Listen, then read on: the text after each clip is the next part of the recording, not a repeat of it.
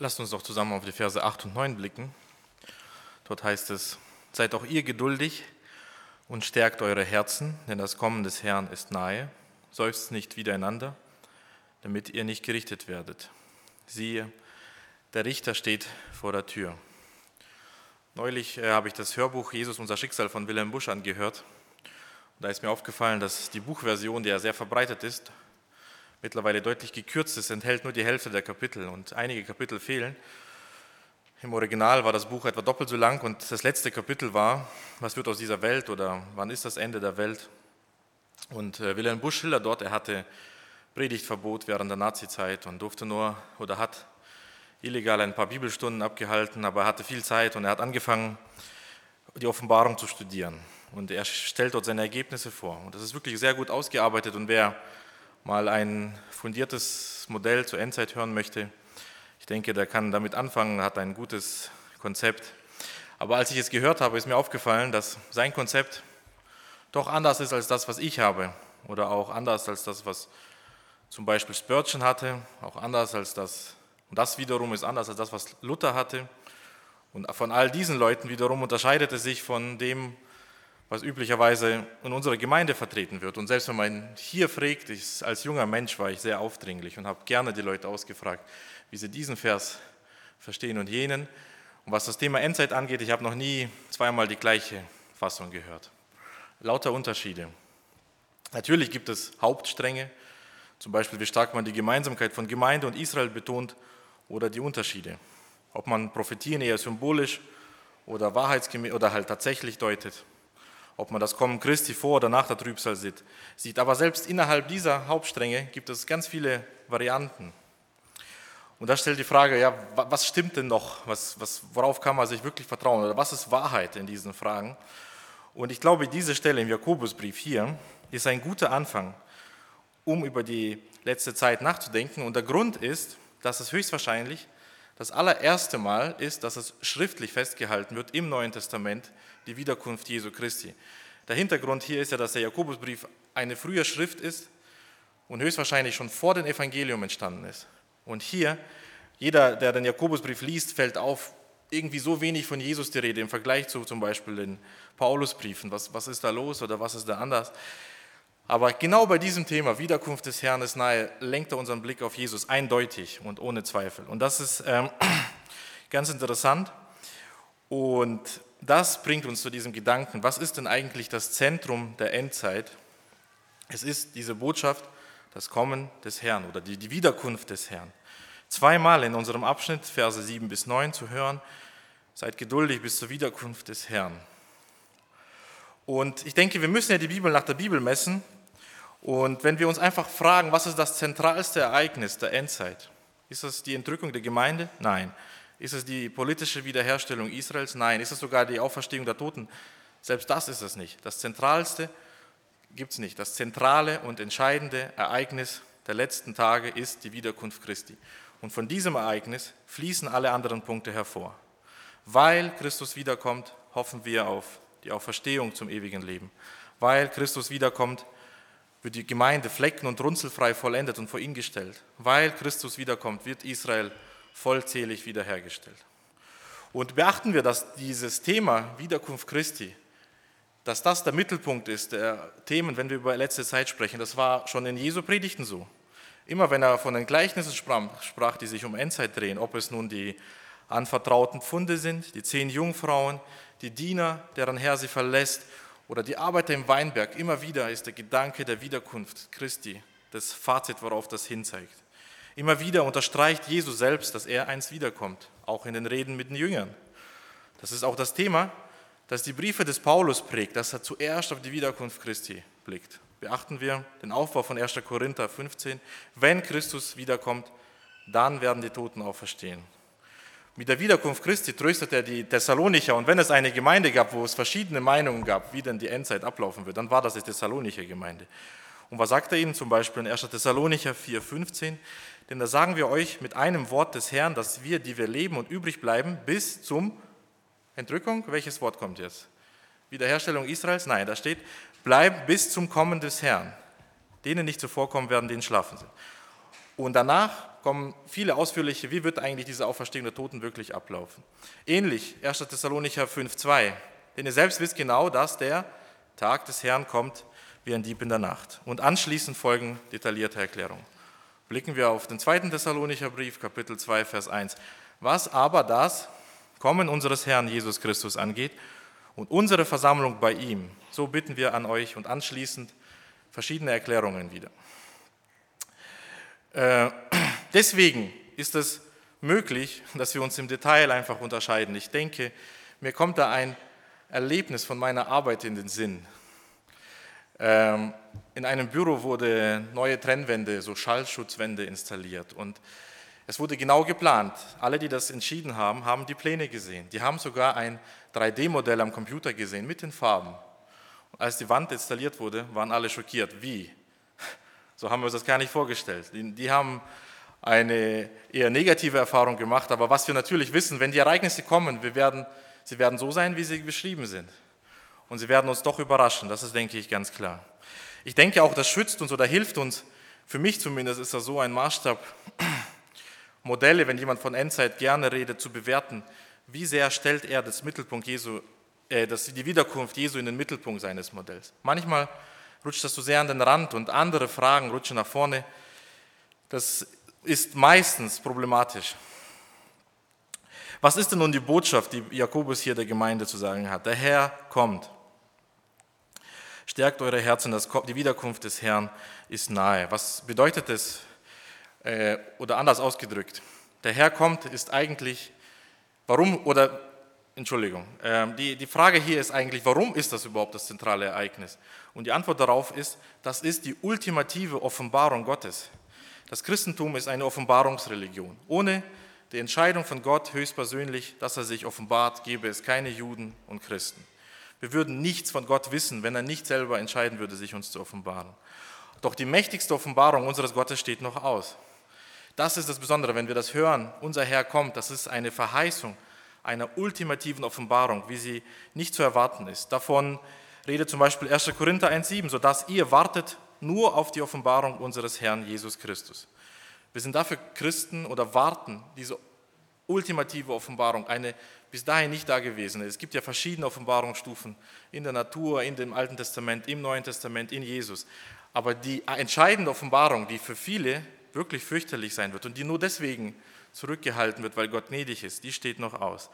Wenn die Gemeinde gehört hat, der Herr kommt, dann wusste sie, es ist eine neue Offenbarung gemeint. Blicken wir zum Beispiel auf Offenbarung, also das Buch Offenbarung Kapitel 19, wie vorhergesagt, wie diese ultimative Offenbarung Jesu aussehen wird.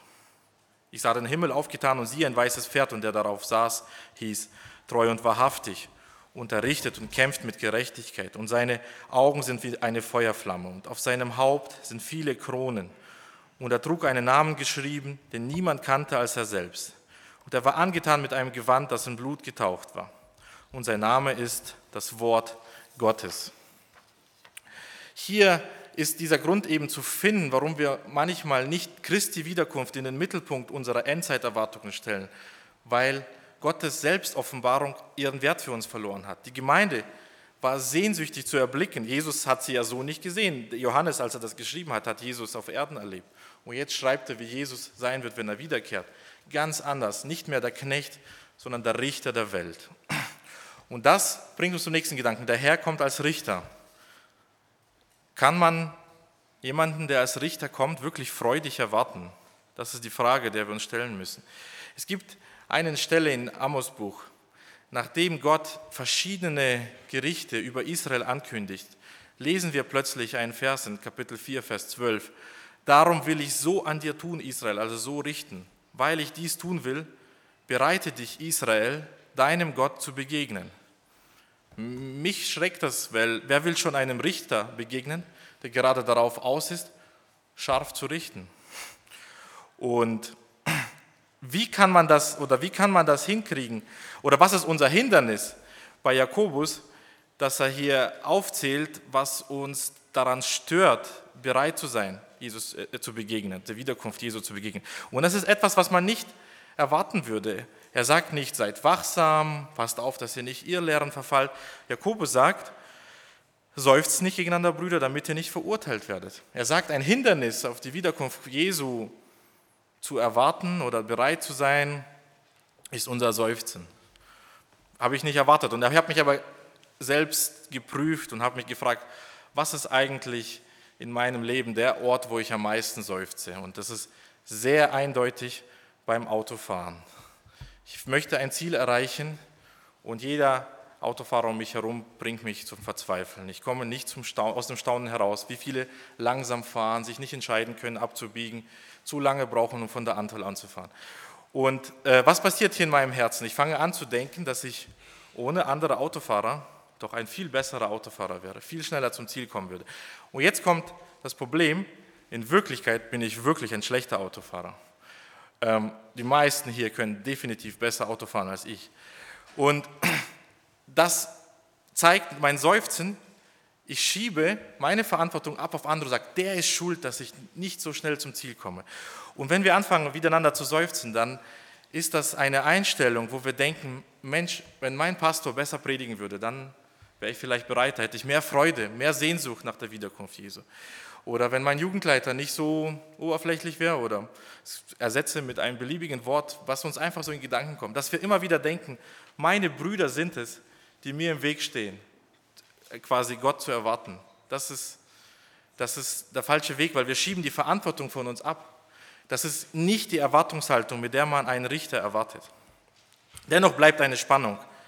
Jakobus sagt uns, siehe, der Richter steht vor der Tür. Wie kann man einen Richter wirklich freudig erwarten? Eins hat Spurgeon mal eine Geschichte erzählt. Ein kleines Mädchen, das war ungefähr zehn Jahre alt. Ähm, ihre Mutter erzählte ihr die Bibel und die, das Mädchen hörte aufmerksam zu und sagte, wann können wir mal dahin? Wann können wir zu diesen Christen hin? Die Mutter schaut das Kind verwundert an und sagt, wie, wir gehen doch jeden Sonntag in die Kirche und du bist in der Kinderstunde. Und sie sagt, ja nein, nicht zu diesen Christen, zu den echten Christen aus der Bibel. Und ich glaube, wenn wir uns diese Frage stellen nach der Wiederkunft Christi, das ist so ein Punkt, wo unser Denken sich unterscheidet von dem Urchristen oder diesen ersten Christen. Überall, wo wir in die Bibel blicken und von der Wiederkunft Christi die Rede ist, ist immer so eine freudige Erwartung. Man kann es gar nicht erwarten, dass Jesus endlich kommt.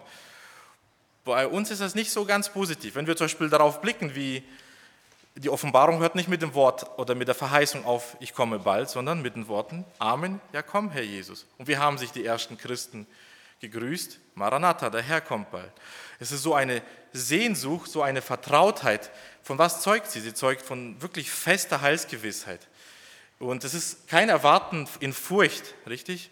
Obwohl der Richter doch kommt, ein wirklich schrecklicher Richter, eine unerwartete, für uns unbekannte Selbstoffenbarung Gottes, die uns da erwartet. Wirklich als Richter eindeutig, unser Text hier in Jakobus sagt.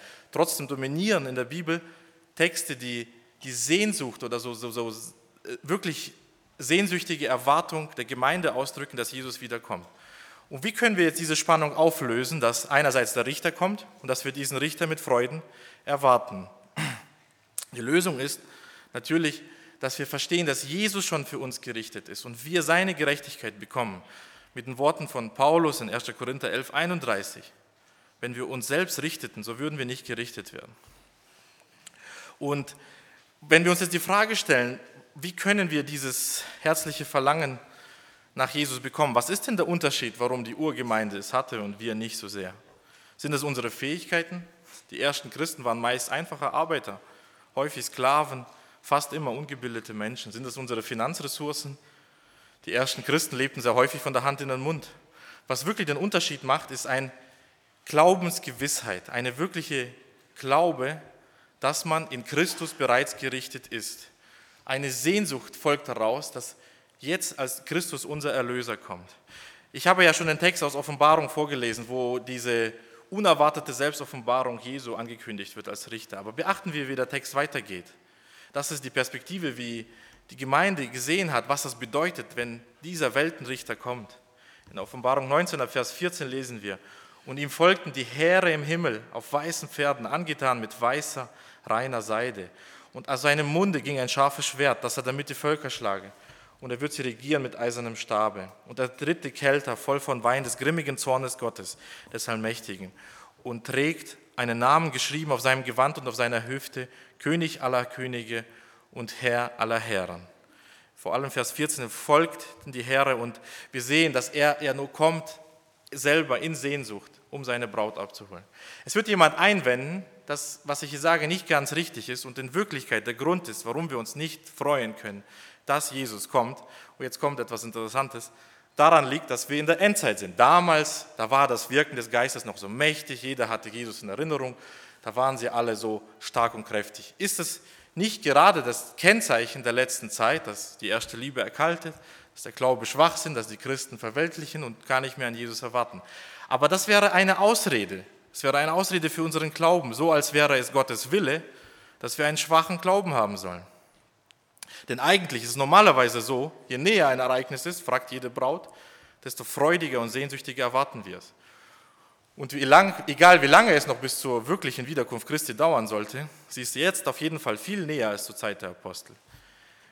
Stellen wir uns zuletzt die Frage, die Jakobus äh, uns hier nach dem Rat, den Jakobus uns gibt. Jakobus sagt zu uns, seid auch ihr geduldig und stärkt eure Herzen. Das ist das, was wir brauchen, um ähm, in Angesicht der Wiederkunft Christi, sagen wir das so. Wie stärken wir denn unseren Herz? Wenn ich einen Polizisten sehe, werde ich eher unruhig. Wie kann ich eine Beziehung mit einem mächtigen Richter aufbauen, von dem ich mich noch viel mehr fürchte? Und die Lösung besteht darin, ähm, wenn wir uns etwas vorstellen, ich möchte das illustrieren, diese Lösung. Also ich würde ungerne den amerikanischen Präsidenten mitten in der Nacht wecken. Ich glaube, nicht einmal seine Minister würden sich das wagen. Er ist sozusagen der mächtigste Mann der Welt und man hat Respekt vor ihm. Es, jederzeit kann er einige Jahre Gefängnis einbringen oder man wird halt anders beseitigt. Er ist einfach sehr mächtig und man fürchtet die Gewalt oder die Macht, die er hat. Aber wer darf den amerikanischen Präsidenten auch mitten in der Nacht wecken? Sein eigenes Kind. Einen, stellen wir uns einen Präsidenten vor, der hat eine zehnjährige Tochter. Mitten in der Nacht kommt die Tochter zu ihm und sagt, Papa, ich habe Angst, ich habe Albträume. Und von ihr wird sich der Präsident wecken lassen. Und er wird nicht mit ihr schimpfen, er wird nicht zornig, er wird versuchen, sie zu trösten, wird sagen, ich bin bei dir, ich schütze dich. Aber wir sind Kinder von jemandem, der noch viel mächtiger ist, als jeder amerikanische Präsident es jemals war. Und wir dürfen zu ihm kindlich rufen, aber lieber Vater. Wir, Kinder, äh, wir Christen nennen uns ja Kinder Gottes. Und da dürfen wir unser Herz wirklich stärken. Da wird das wirklich fest. Unser Herz wird nicht dadurch stark, dass wir sagen, ab morgen möchte ich aber ein starkes Herz haben. Ab morgen bin ich aber geduldiger. Das wäre Selbstvertrauen. Das wäre, unser Herz wird nur fest werden, wenn es zu Gott kommt. Augustino sagte einst diesen berühmten Satz, unruhig ist unser Herz, bis es seine Ruhe findet in dir. Bei Gott wird unser Herz wirklich die Kraft bekommen, die wir benötigen, um ihn freudig zu erwarten. Amen.